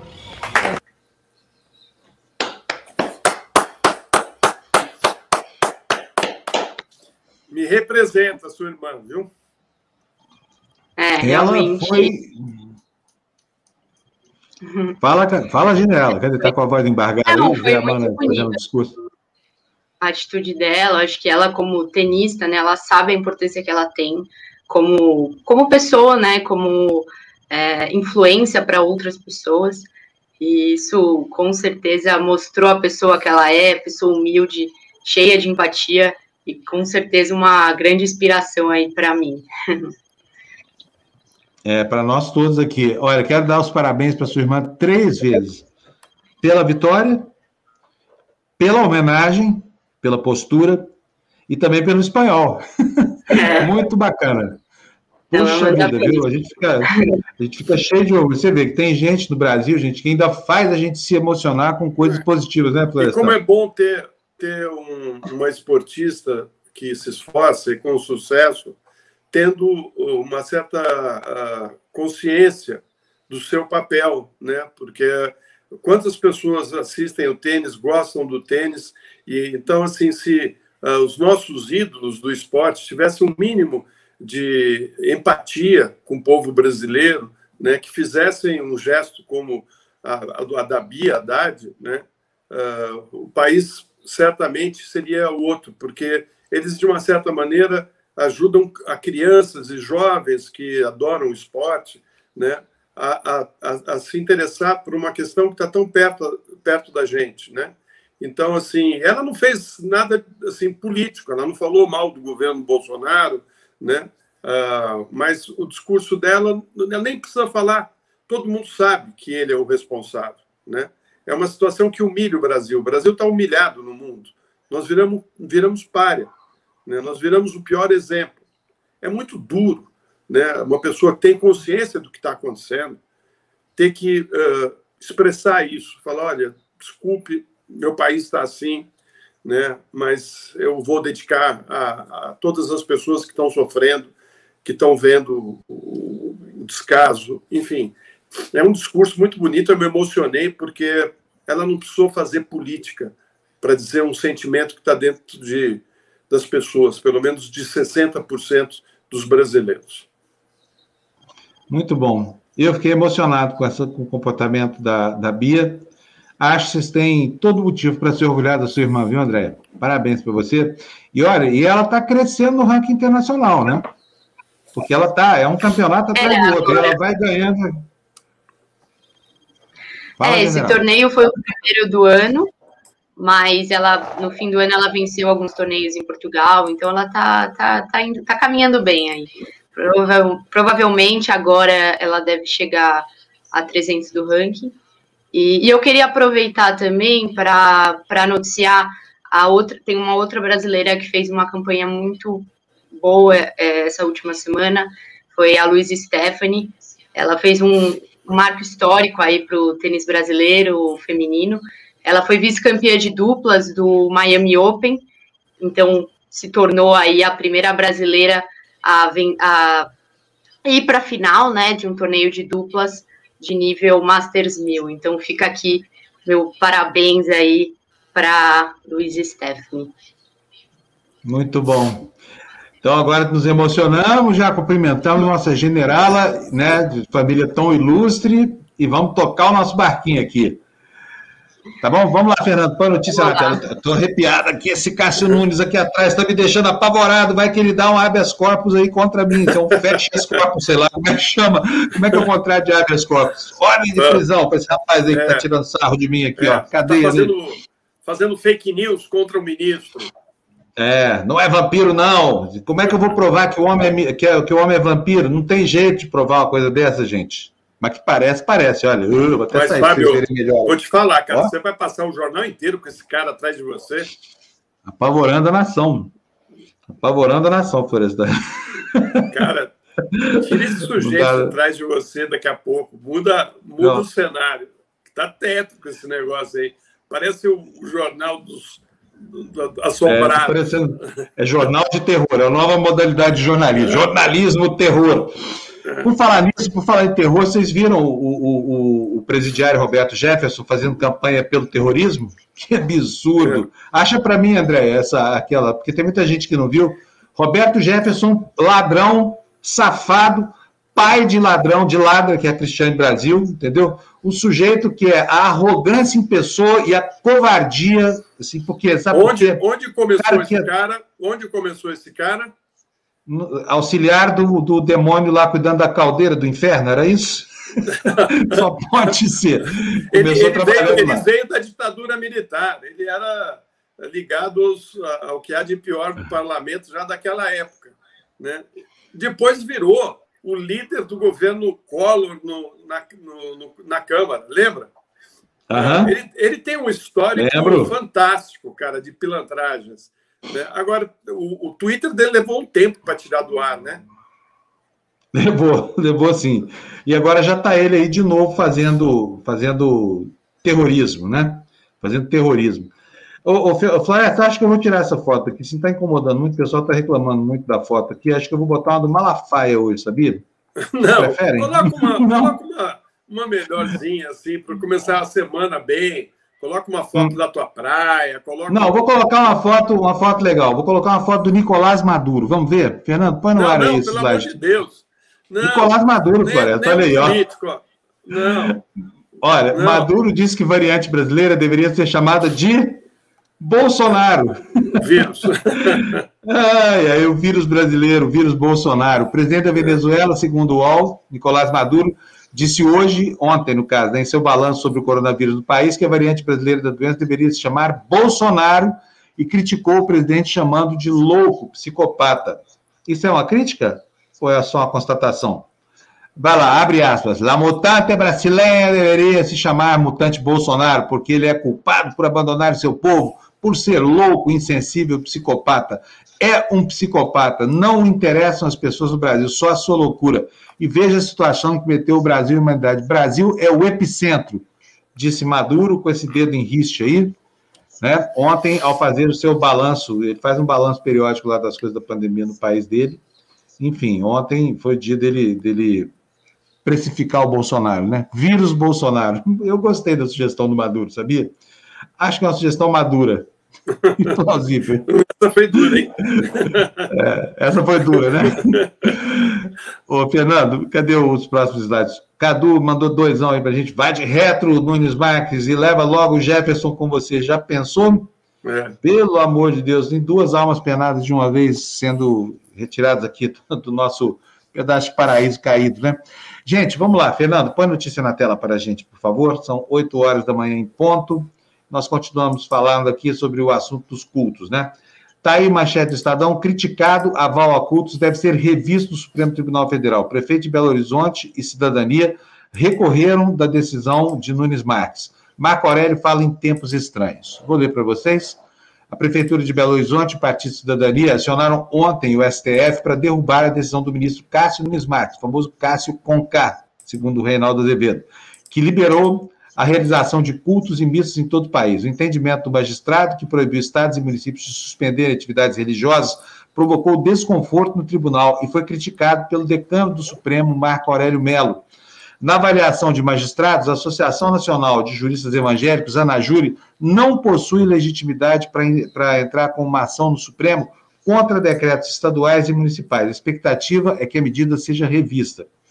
Olha, agora, curioso nessa história toda, Florestan, é que o próprio Nunes Marques já havia, e a Advocacia Geral da União já haviam reconhecido que essa ANAJUF não tem legitimidade para fazer essa proposição. É o que eu falei no começo. Ela não tem legitimidade para isso né? Uh, enfim, agora eu acho que do jeito que está, os donos de restaurantes deveriam ah, mudar uh, uh, o seu contrato social e falar que, que eles são igreja, a igreja da, da, da, da alimentação, a igreja do, do reino da comida, sei lá, né? Porque daí eles vão abrir também para os cultos, né? E no culto é servido comida, né? Porque é. virou, uma, virou uma piada, cara. Que país é esse? Como assim? Exatamente. Como a igreja Exato. pode abrir, o comércio não pode? Como é que você explica isso, Fábio? É. Olha o K do Cássio aqui, ó. Cássio Capacho do Capitão. Muito bom, hein? Olha aqui, ó. Meu irmão Pedro Paulo, que é advogado dos bons, está dizendo vai ser 10 a 1 a revisão dessa decisão. Cássio retribuindo. Agora, uma pergunta, ministro Cássio. É tão caro assim a nomeação de um cara aí para o Supremo, hein? Que vantagem mais vocês levam além do poder? Porque o salário não é lá essas coisas. O advogado ganha 15, 20 vezes mais do que vocês aí. Qual é a boa? Conta para mim. Por que, que alguém como o senhor sai lá de sei lá de onde e vem aqui para fazer esse tipo de coisa? Criar uma condição sanitária ruim num país que já tem uma situação sanitária deplorável. Consigo entender, Florestan? Olha, não, não é tão entender. ruim assim, não. Eu acho que você está. Uh, não é ruim, não. Eles ganham bem. Procura aí ver o salário de um, de um juiz. Tra, uh, trabalho tem férias duas vezes por ano. Uh, tem uma equipe que faz as sentenças para você, você sabe disso, né? É, todo ministro e todo juiz tem uma equipe de assessores que uh, muitos fazem as, as, as, sentenças, eles só dão uma orientação, né? E tem a aposentadoria vitalícia altíssima, tem a vida garantida uh, com muito dinheiro e muita tranquilidade. Não é ruim, não. Fora o poder, né? o poder. Pois é, mas, ô, Floresta, eles ganham muito mais como advogados. Sinceramente, eu não, não, não, não entendo assim. Como Depende, pessoa. Fábio, tem muito advogado que não ganha isso que eles ganham. Não ganha. Desculpe. Eu, quero, eu acho que eles têm até 13 terceiro, 14 salário, não tem? Tem, tem, uh, tem, tem duas verba, férias. Tem, mas... tem ajuda moradia, tem ajuda paletó, tem ajuda assistência médica, tem ajuda alimentação, tem ajuda. É, olha, um, um, pacote, quando você soma tudo, não é pouco, não. E fora o que, essa aposentadoria uh, vitalícia lá, alta pra caramba, né? quer dizer, eles não perdem, não é vitalícia, eles não perdem, eles se aposentam com o salário que eles tinham, integral né? É um salário integral. O cara vai receber 38 mil por mês o resto da vida. É ruim?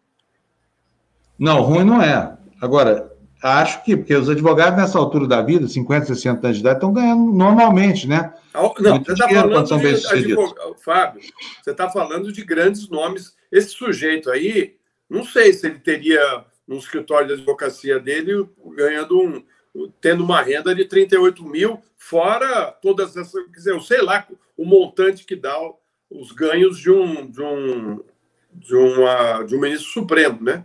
Fora algumas indicações que eles podem fazer para o gabinete dele, né? Então, eles também contratam pessoas, você sabe, né? Alguns eu sei, são, sei. É, então, assim, tem muitas mordomias, muitas, não são poucas, não. Viaja, viagens, né? palestras, seminários, uh, cobram para. Lembra, o Gilmar Mendes montou uma faculdade, não montou? Montou, montou. Então. Gilmar Mendes é rico, né? Milionário. Ele tem o, o instituto dele em Brasília, aliás, é um instituto muito respeitado. O, mas ele é um caso é um caso à parte, né? Aliás, isso custa para ele muito caro. Agora, eu acho que por mais que o salário seja seja bom, Florestan, a desmoralização decorrente de decisões como essa não nada paga, sabia? Nada paga. Concorda com isso? Ou será que, que, que reputação não é um valor para alguém que, que se pretende ministro de um tribunal constitucional, Florestan? Olha, o que eu acho, Fábio, é que uh, a gente deveria talvez pensar numa outra maneira de escolher os ministros do Supremo e também uh, colocar um período, né? Porque os caras ficam ali ad eterno, né? Nos Estados Unidos é, é pela, pela votação, né? É pela eleição. Não, são eleitos. Não sei se seria o caminho, não sei. Mas acho que uh, a gente pode pensar em, uh, inclusive, uh, reduzindo o, o, tempo, né? Porque sujeito como ele, quantos anos vai ficar no Supremo? Mais Quantos 26, ele, ele falou, né? É. Ele vai ficar mais 26. Vocês vão ter 26 anos aqui, pelo amor de Deus. As duas primeiras semanas já foram uma, uma coisa, né? Imagina é. o que vai acontecer nos próximos 26 anos aí. É, isso eu acho grave. Isso eu acho grave. É. Ele é mais novo do que nós dois aqui, Florestan. Ele vai ficar muito é. tempo produzindo decisões como essa de, desse fim de semana aqui, viu? É. Será que tem cura para esse tipo de coisa? O cara paga lá o que, o que deve pela Olha, todo ministro supremo tem um passado de vinculação política com alguém, né? Normalmente é assim. Gilmar Mendes e, e às vezes inventam, né? Inventam, finge que são, né?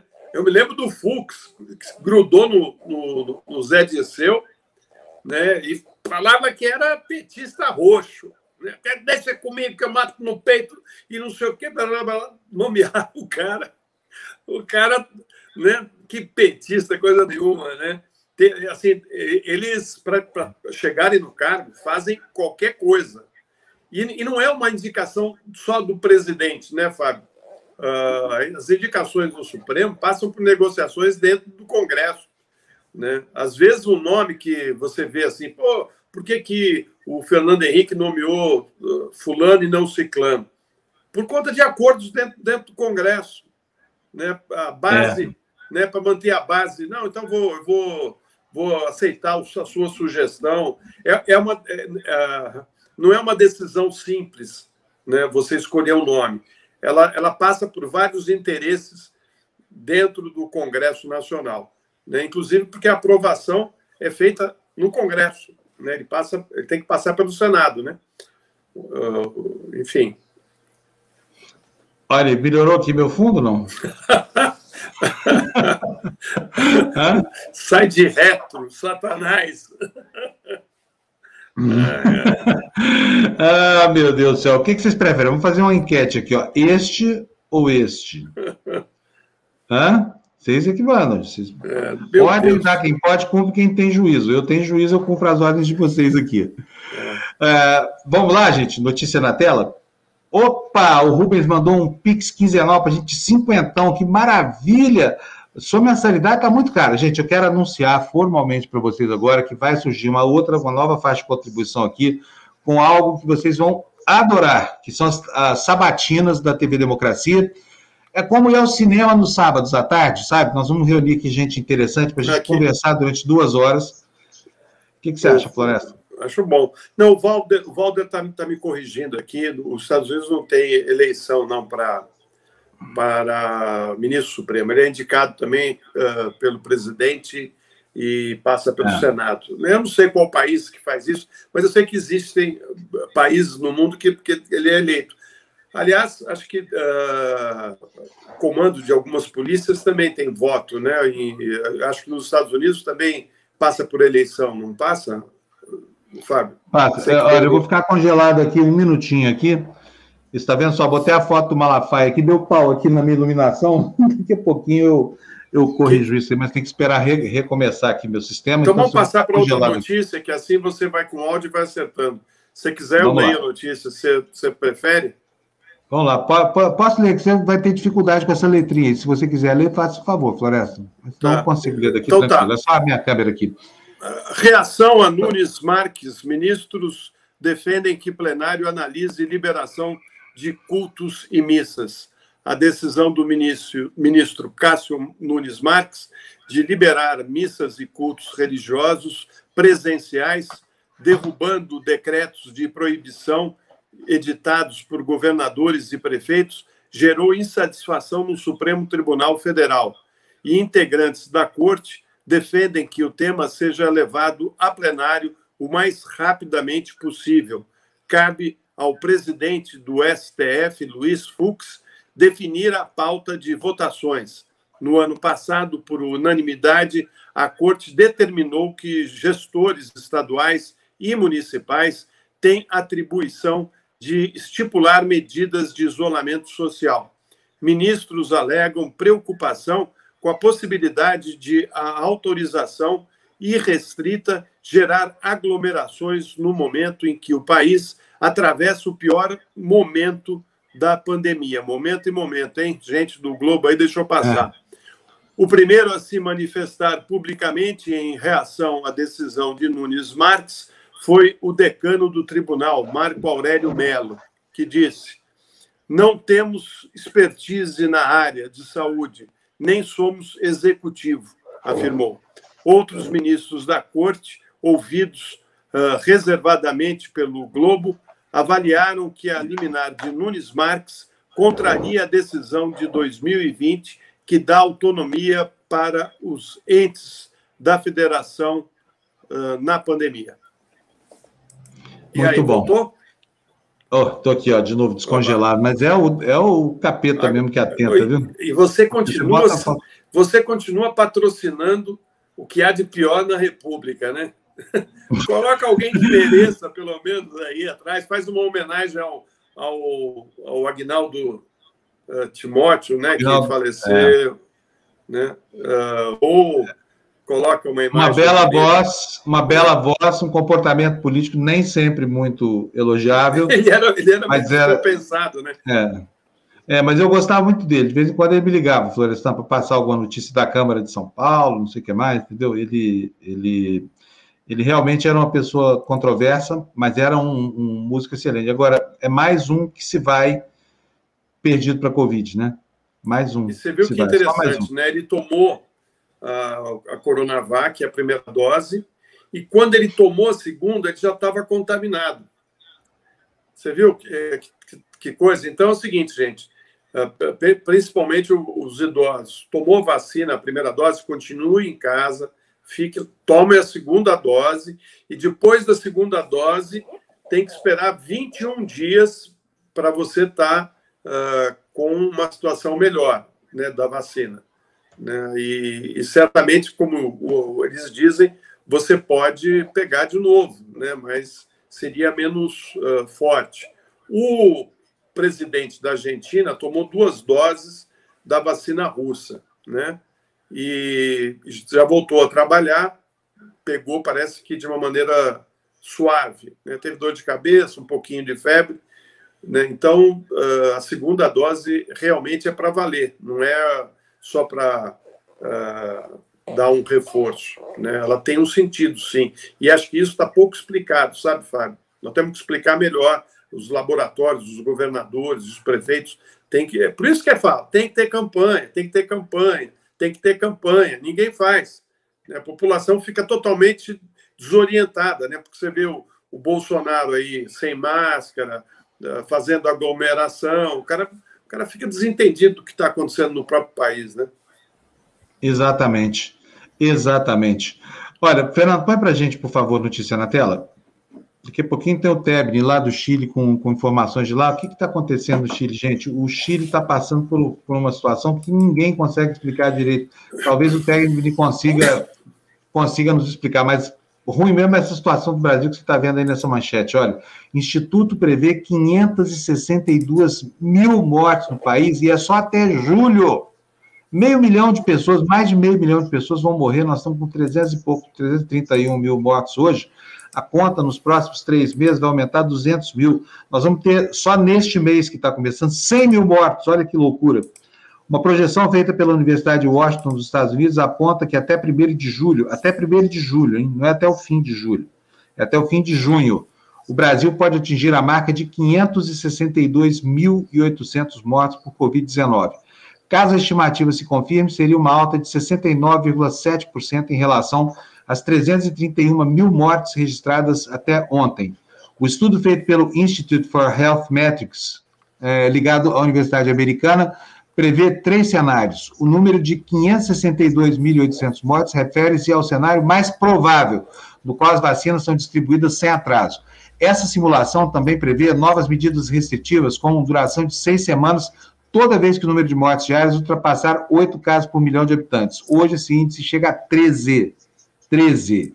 E que vacinas deixem de usar, e, e, e que vacinados deixem de usar máscaras somente três meses após a segunda dose, entre outras variáveis. Em um cenário muito positivo, que considera os mesmos pontos do anterior, mas com 95% da população usando máscaras, o número estimado de óbitos seria alto ainda assim, mas cairia para 507.700, ou seja, são 45 mil a menos, com todos os cuidados que a população, infelizmente, não tem adotado.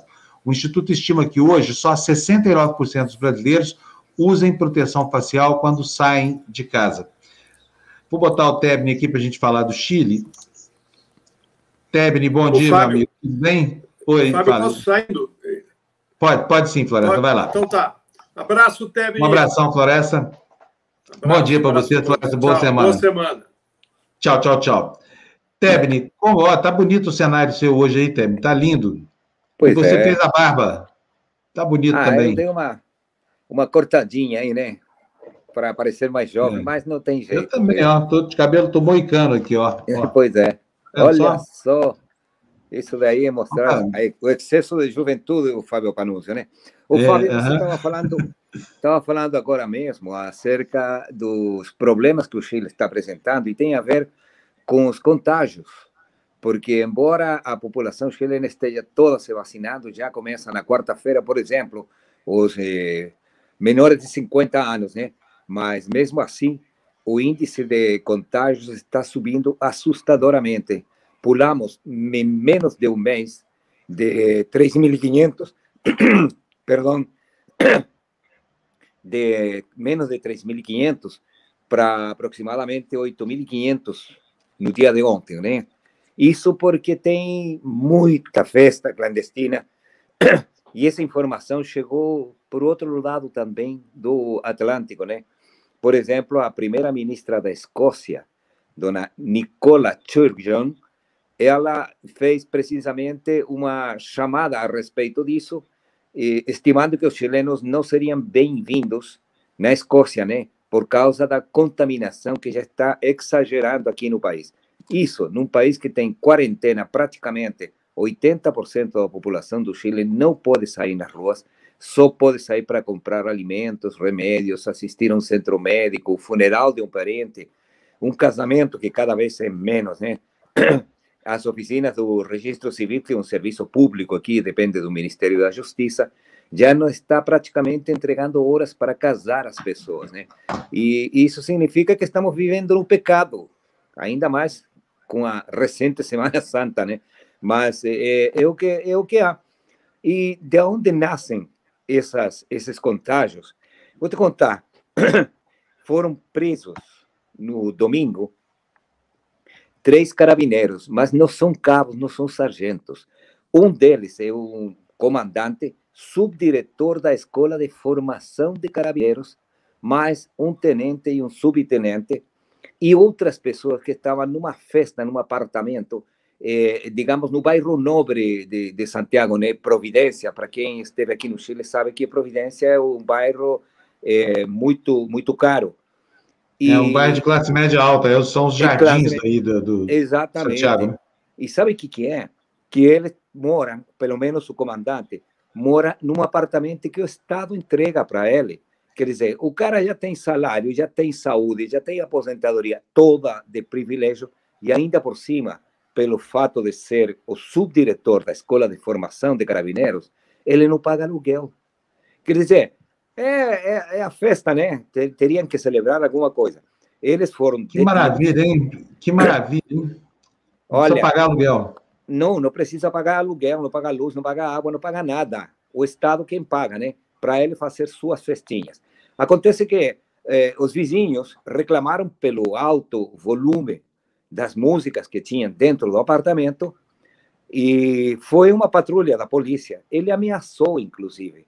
Ninguém sabe se ele ameaçou com arma de fogo, né? Mas ele ameaçou porque não poderia o, um, uma menor patente, evidentemente um sargento, um carabineiro, um cabo, sabe, ou suboficial, não poderia levá-lo preso, mas levou mesmo.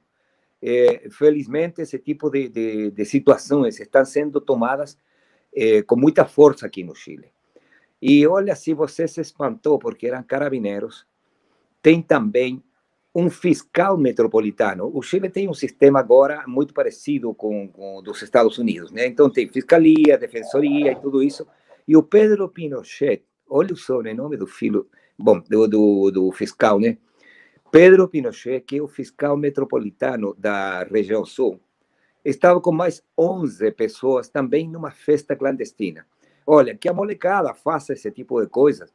Não é que você é, compartilhe, né? Mas você entende que para eles é mais complicado. Mas para quem tem que aplicar a justiça, no caso de um fiscal do Poder Judiciário, no caso de um comandante das Forças de Carabineiros, é simplesmente assustador. E isso está acontecendo eh, nestes dias. Não seria estranho. Por que razão digo isso, Fábio? Apenas um comentário. Eh, Carabineiros cada vez está perdendo maior credibilidade perante a população. Há uns tempos, tem uma estrada que liga cidades pequenas na região de Biobío e na região da Araucania, que fica ao sul, mais ou menos a entre 500 e 700 quilômetros ao sul de Santiago, eh, são motivo de ataques. Eles estão cobrando pedágios para quem quiser passar. eh, fazem eles eh, besteiras do tipo ou dança ou não passa, entendeu?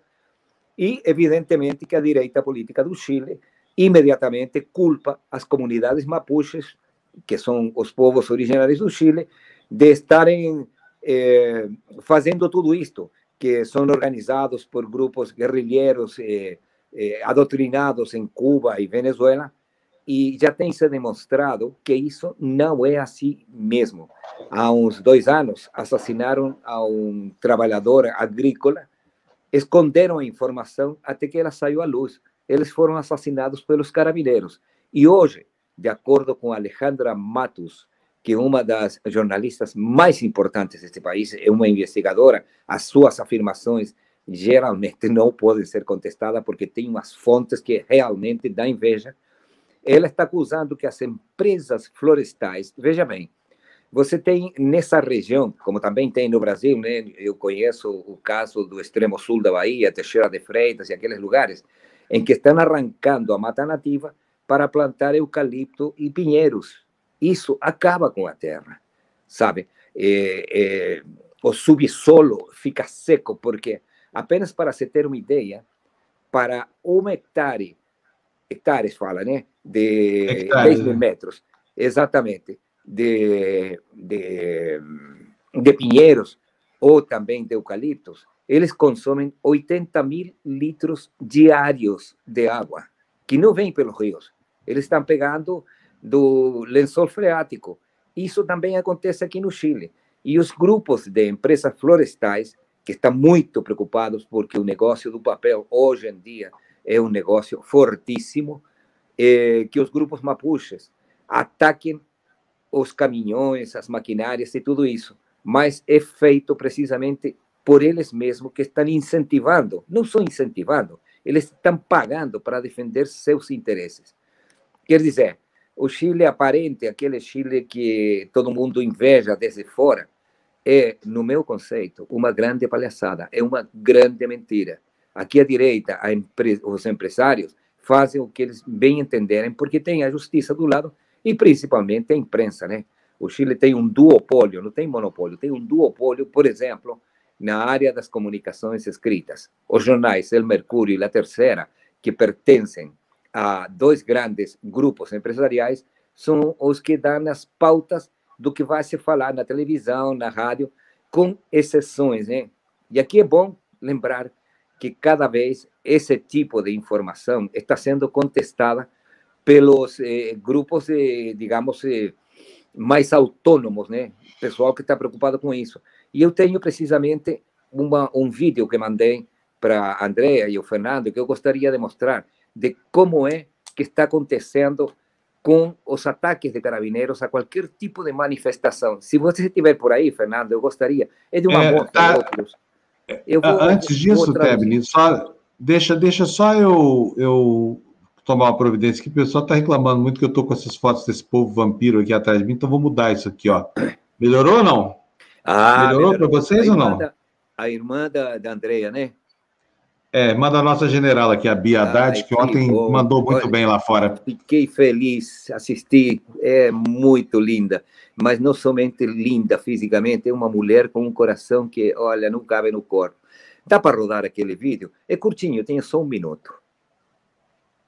Primero me presento, mi nombre es Natalia Aravena y tengo un solo ojo. Me chamo. Natália Aravena, Me tenho só um olho. vez. Olha Ahora só. puedo seguir. Soy parte de la Coordinadora de Víctimas de Trauma Ocular, que es una organización que reúne personas que fuimos agredidas perdiendo É nuestro ojo o nuestra visión de uma por Carabineros de Chile. que reúne El aqueles que o entregó un programa de reparación que es totalmente deficiente y que no E o cubre governo nuestras oferece um necesidades. programa de Hay entre reparação 500 y 600 absolutamente deficiente. Y lo que tenemos es un oftalmólogo, Um, una psicóloga, un protecista, una trabajadora social. Y ayer tuvieron la audacia de despedir a las dos tecnólogas médicas que veían nuestros casos. olha, Este solo un tecnólogas médicas que vinham os casos delas. personas de regiones tienen que viajar a Santiago para atenderse. Pior, as pessoas que não moram em Santiago têm que viajar Y em a quarentena. quienes viu? nos atienden. Así que denuncio públicamente al Ministerio de Salud y al presidente de la República. Ustedes nos sacaron los ojos, háganse cargo. Vocês tiraram nossos olhos, sabe? Assumam então, né? E ela faz uma Nossa, denúncia direta, isso. evidentemente, ao Ministério da Saúde e também ao presidente da República. Olha, não só estão acabando com o sistema de, de apoio a essas pessoas, porque, bom, a confissão de parte, sabe, o governo simplesmente estava assistindo as pessoas, mas agora já não está mais assistindo porque tiraram o pessoal técnico. E essa é uma situação que também deve estar acontecendo no Brasil, né? As UTI eh, no mundo inteiro tem um pessoal estressado, cansado, já não tem mais gente. E você sabe perfeitamente bem, Fábio, que para poder eh, atender as pessoas que estão em tratamentos intensivos, precisam precisamente de pessoas com capacitação técnica e cada vez são menos, porque ou já pegaram a doença ou já estão estressados e cansados até exatidão. E isso, o povo aqui está, de qualquer forma, eh, está agradecendo publicamente tudo que está sendo feito. Tem mais duas fotos que eu gostaria de eh, pedir para colocar, que eu mandei no, no final de semana, certo? Para explicar. Pode chamar, trata. pode chamar. Pode botar no ar, Fernando, por favor. Ministra, o que, que é isso aí? Vamos tirar o comentário da tela aqui. Pois é. Essa daí é uma foto que eu fiz da televisão, onde se mostrou publicamente e durante uns quatro ou cinco minutos quais foram as declarações da primeira-ministra da Escócia, né? Que ela está precisamente eh, alertando para a situação da Escócia para que não vá virar um Chile. Você acredita nisso? Já todo mundo está dizendo, olha, nós não queremos virar Brasil e nós, os chilenos, também estamos sendo mau exemplo, né? E a última foto. É, mas ó, aqui, Tebni, mas aqui eu vou, vou divergir de você um pouquinho, não, não na essência, porque é o seguinte: o Chile só está enfrentando essa posição de críticas, por quê? Porque ia tudo indo bem demais, né? E de repente, quer dizer, é um país que fez tudo certinho e na hora H o resultado sai, da, sai do controle, assim, por causa dessas variantes novas, né? E é o contrário do Brasil, porque o Brasil fez tudo errado. O Brasil merece o que está vivendo agora, porque o Brasil É, fez tudo certeza. errado. Quem não merece somos nós brasileiros. O país merece porque o governo fez uma, uma caca aqui o tempo inteiro com relação à pandemia, né, Tebni? E é uma Não, pena isso- isso, porque o, Eu o- concordo absolutamente, mas veja bem, se você tem um fiscal do, do Poder Judiciário que é, que é pego numa festa clandestina, contagiando as pessoas que participam com ele, porque geralmente são pessoas jovens, né, que levam para dentro das suas casas o Covid para seus pais, seus avós, seus irmãos, suas esposas, seus filhos. O negócio é. Então, espera o quê da juventude? Que está doida para sair para fazer festa, né? E Deixa eu te mostrar aqui. Que antes de você botar a última foto, deixa eu mostrar uma coisa aqui para você. Slide 16, Fernando, por favor.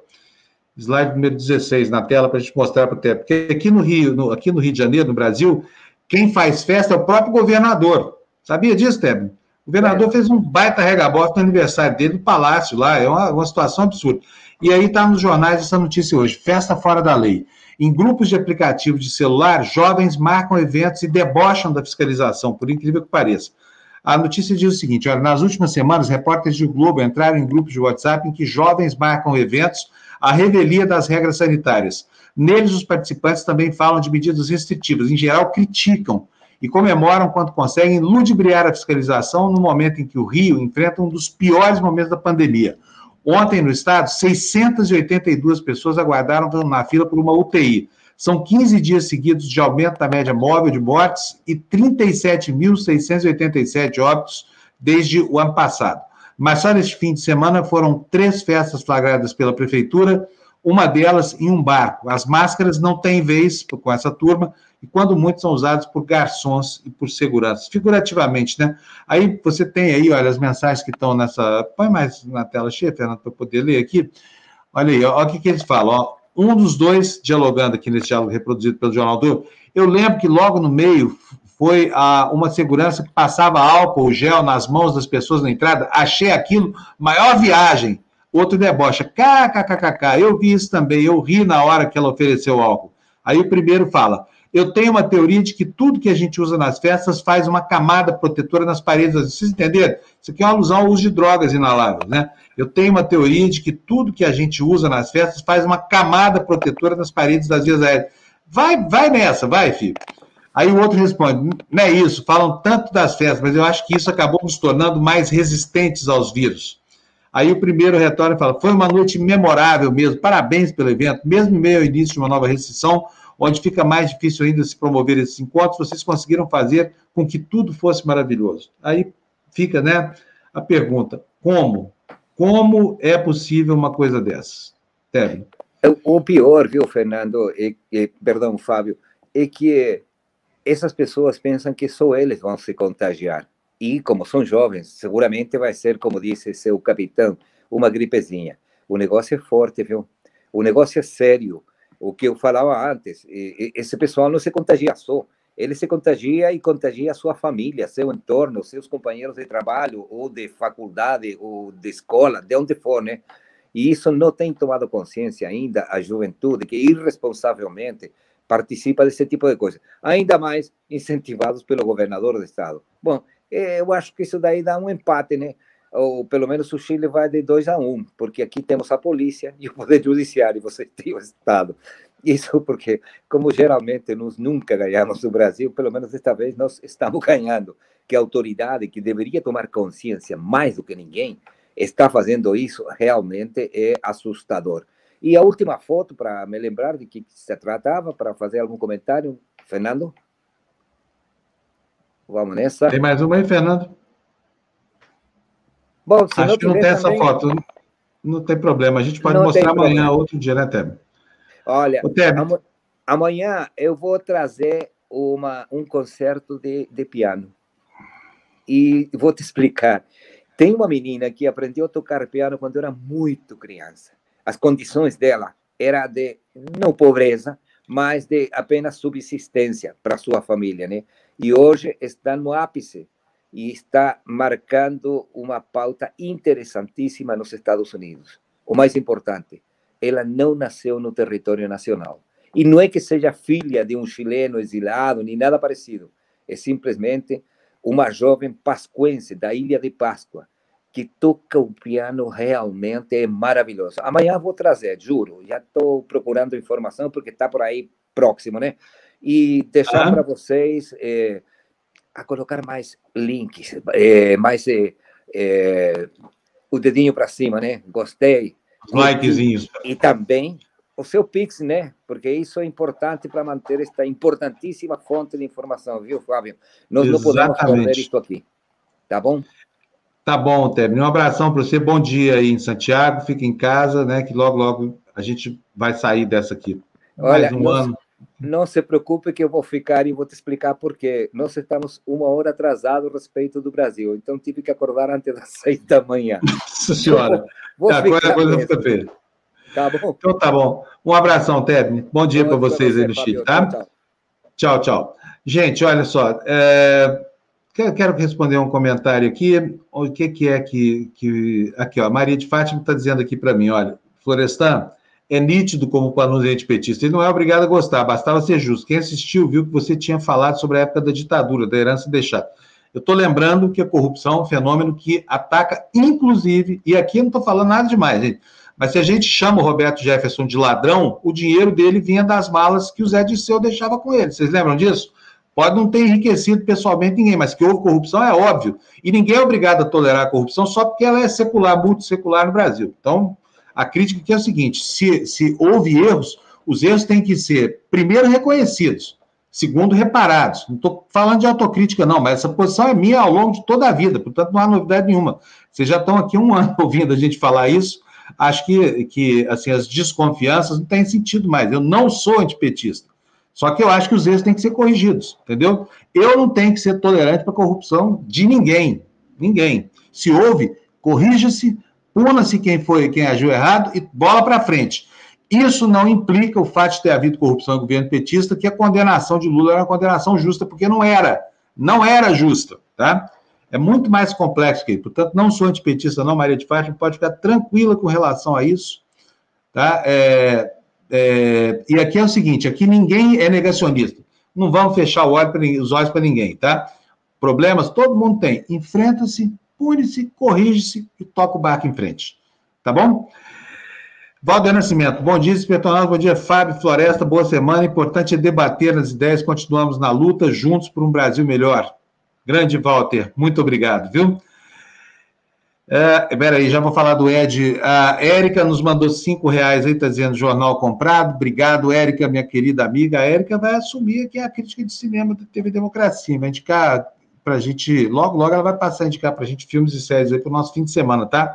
Estou falando já porque a, a, eu estou tentando convencê-la a fazer isso, ela que não queria de jeito nenhum aparecer no vídeo, já apareceu uma vez, então quebramos o tabu, agora nós queremos ela inteira para nós falando aqui da coisa que ela mais gosta de fazer no mundo, que é falar de cinema. Ed Luz, obrigado para você pelos cinco reais aí cumprimentando o Tebni, obrigado para você, brigadíssimo. Cada dia que passa mais generoso o Ed Luz. Divino Bar se tornou membro do nosso canal no YouTube. Bem-vindo, Divino. Muito obrigado pela sua vinculação à nossa comunidade. O que mais que nós temos? Fernando e André, não temos mais? Ótimo. Não, temos sim, olha aqui, ó. Deixa eu botar aqui na, na, na tela cheia. A Érica Ferrari nos manda 10 reais, dizendo que Átila e Marino, Margarete Dalcomo, Miguel Nicoleles alertam que abril será mais triste do que março. A queda da besta-fera é uma questão de sobrevivência. Érica, obrigado pelos seus dezão para nós. Ed Luz, obrigado pela sua doação de 1,99, a primeira. Érica, muito obrigado pelos cinco reais comprando seu jornalzinho. Cadu Lacerda nos manda nos mandou cinco dizendo grande Fábio, bom dia. Serial Killer faz live. Creio que não dá para chamar de live a hora do genocida. Que tal Matador Times ou Diários do Esterco? Eu acho que ao invés de live de quinta, devia chamar Death de quinta, morte de quinta. Eu já falei isso no Twitter outro dia. Fui massacrado pelos bolsominions aí. Fernanda Coutinho nos mandou dois reais, cumprimentando pelo trabalho excelente. Fernando Coutinho, né? Nos mandou dois reais aí, dizendo parabéns pelo excelente trabalho. Muito obrigado, Fernando. E a Ana Cláudia Simão nos mandou R$ 27,90, dizendo impeachment já, libertas hoje, minhas crianças trans. O Libertas mudou de dia? Hoje?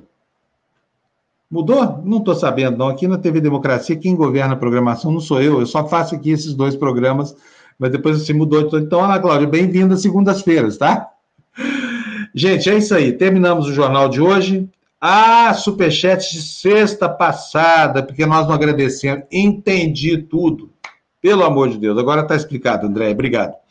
É que aqui não tem, a gente não tem como se comunicar. Então, essas pessoas a que eu me referi agora mandaram na sexta-feira passada.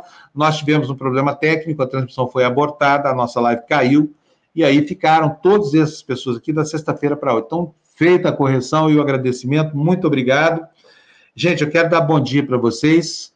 É, melhorou muito, né? Vocês viram só, eu comecei o programa hoje, olha, desta forma aqui. Hum, hum, hum. Passei depois para. Apresentei para vocês um outro sujeito que não vou nem colocar aqui de novo, para terminar o programa com essa maravilha de atleta nossa, irmã da nossa generala, com a Bia Haddad, que faturou mais uma e fez um discurso lindíssimo no último campeonato que ela disputou. Agora, um beijo para vocês, bom dia, muito obrigado para todo mundo. Nos encontramos daqui a pouquinho no meio do Tertúlia, tá bom, gente? Obrigado e até já.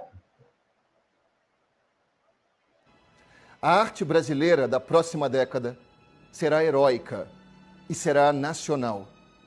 Será dotada de grande capacidade de envolvimento emocional e será igualmente imperativa posto que profundamente vinculada às aspirações urgentes do nosso povo. Ou então não será nada. Eu sou Fábio Weingarten da Secom, para quem não me conhece. Eu estou aqui para contar minha história para vocês. É, quem sou eu? Como é que eu cheguei aqui? Por que, que eu estou aqui? E para esclarecer uma matéria fantasiosa que surgiu no dia de hoje.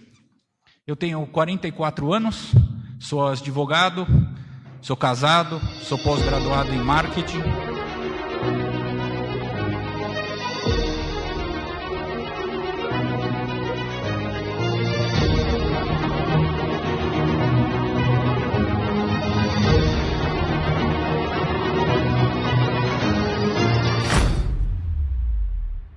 O opróbio dos ímpios enaltece o homem, tanto quanto o louvor dos justos.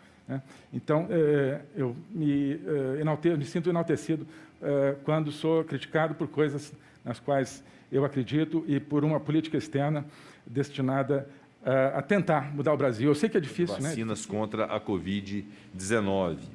A presidência informa ao plenário que serão adotados os seguintes procedimentos para o andamento da sessão, nos termos do artigo 398 do Regimento Interno do Senado Federal. Tirar aquele print bonito.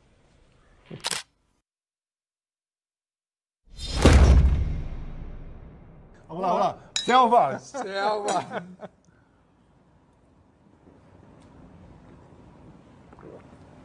Entendedores entenderão. Caminho, por favor.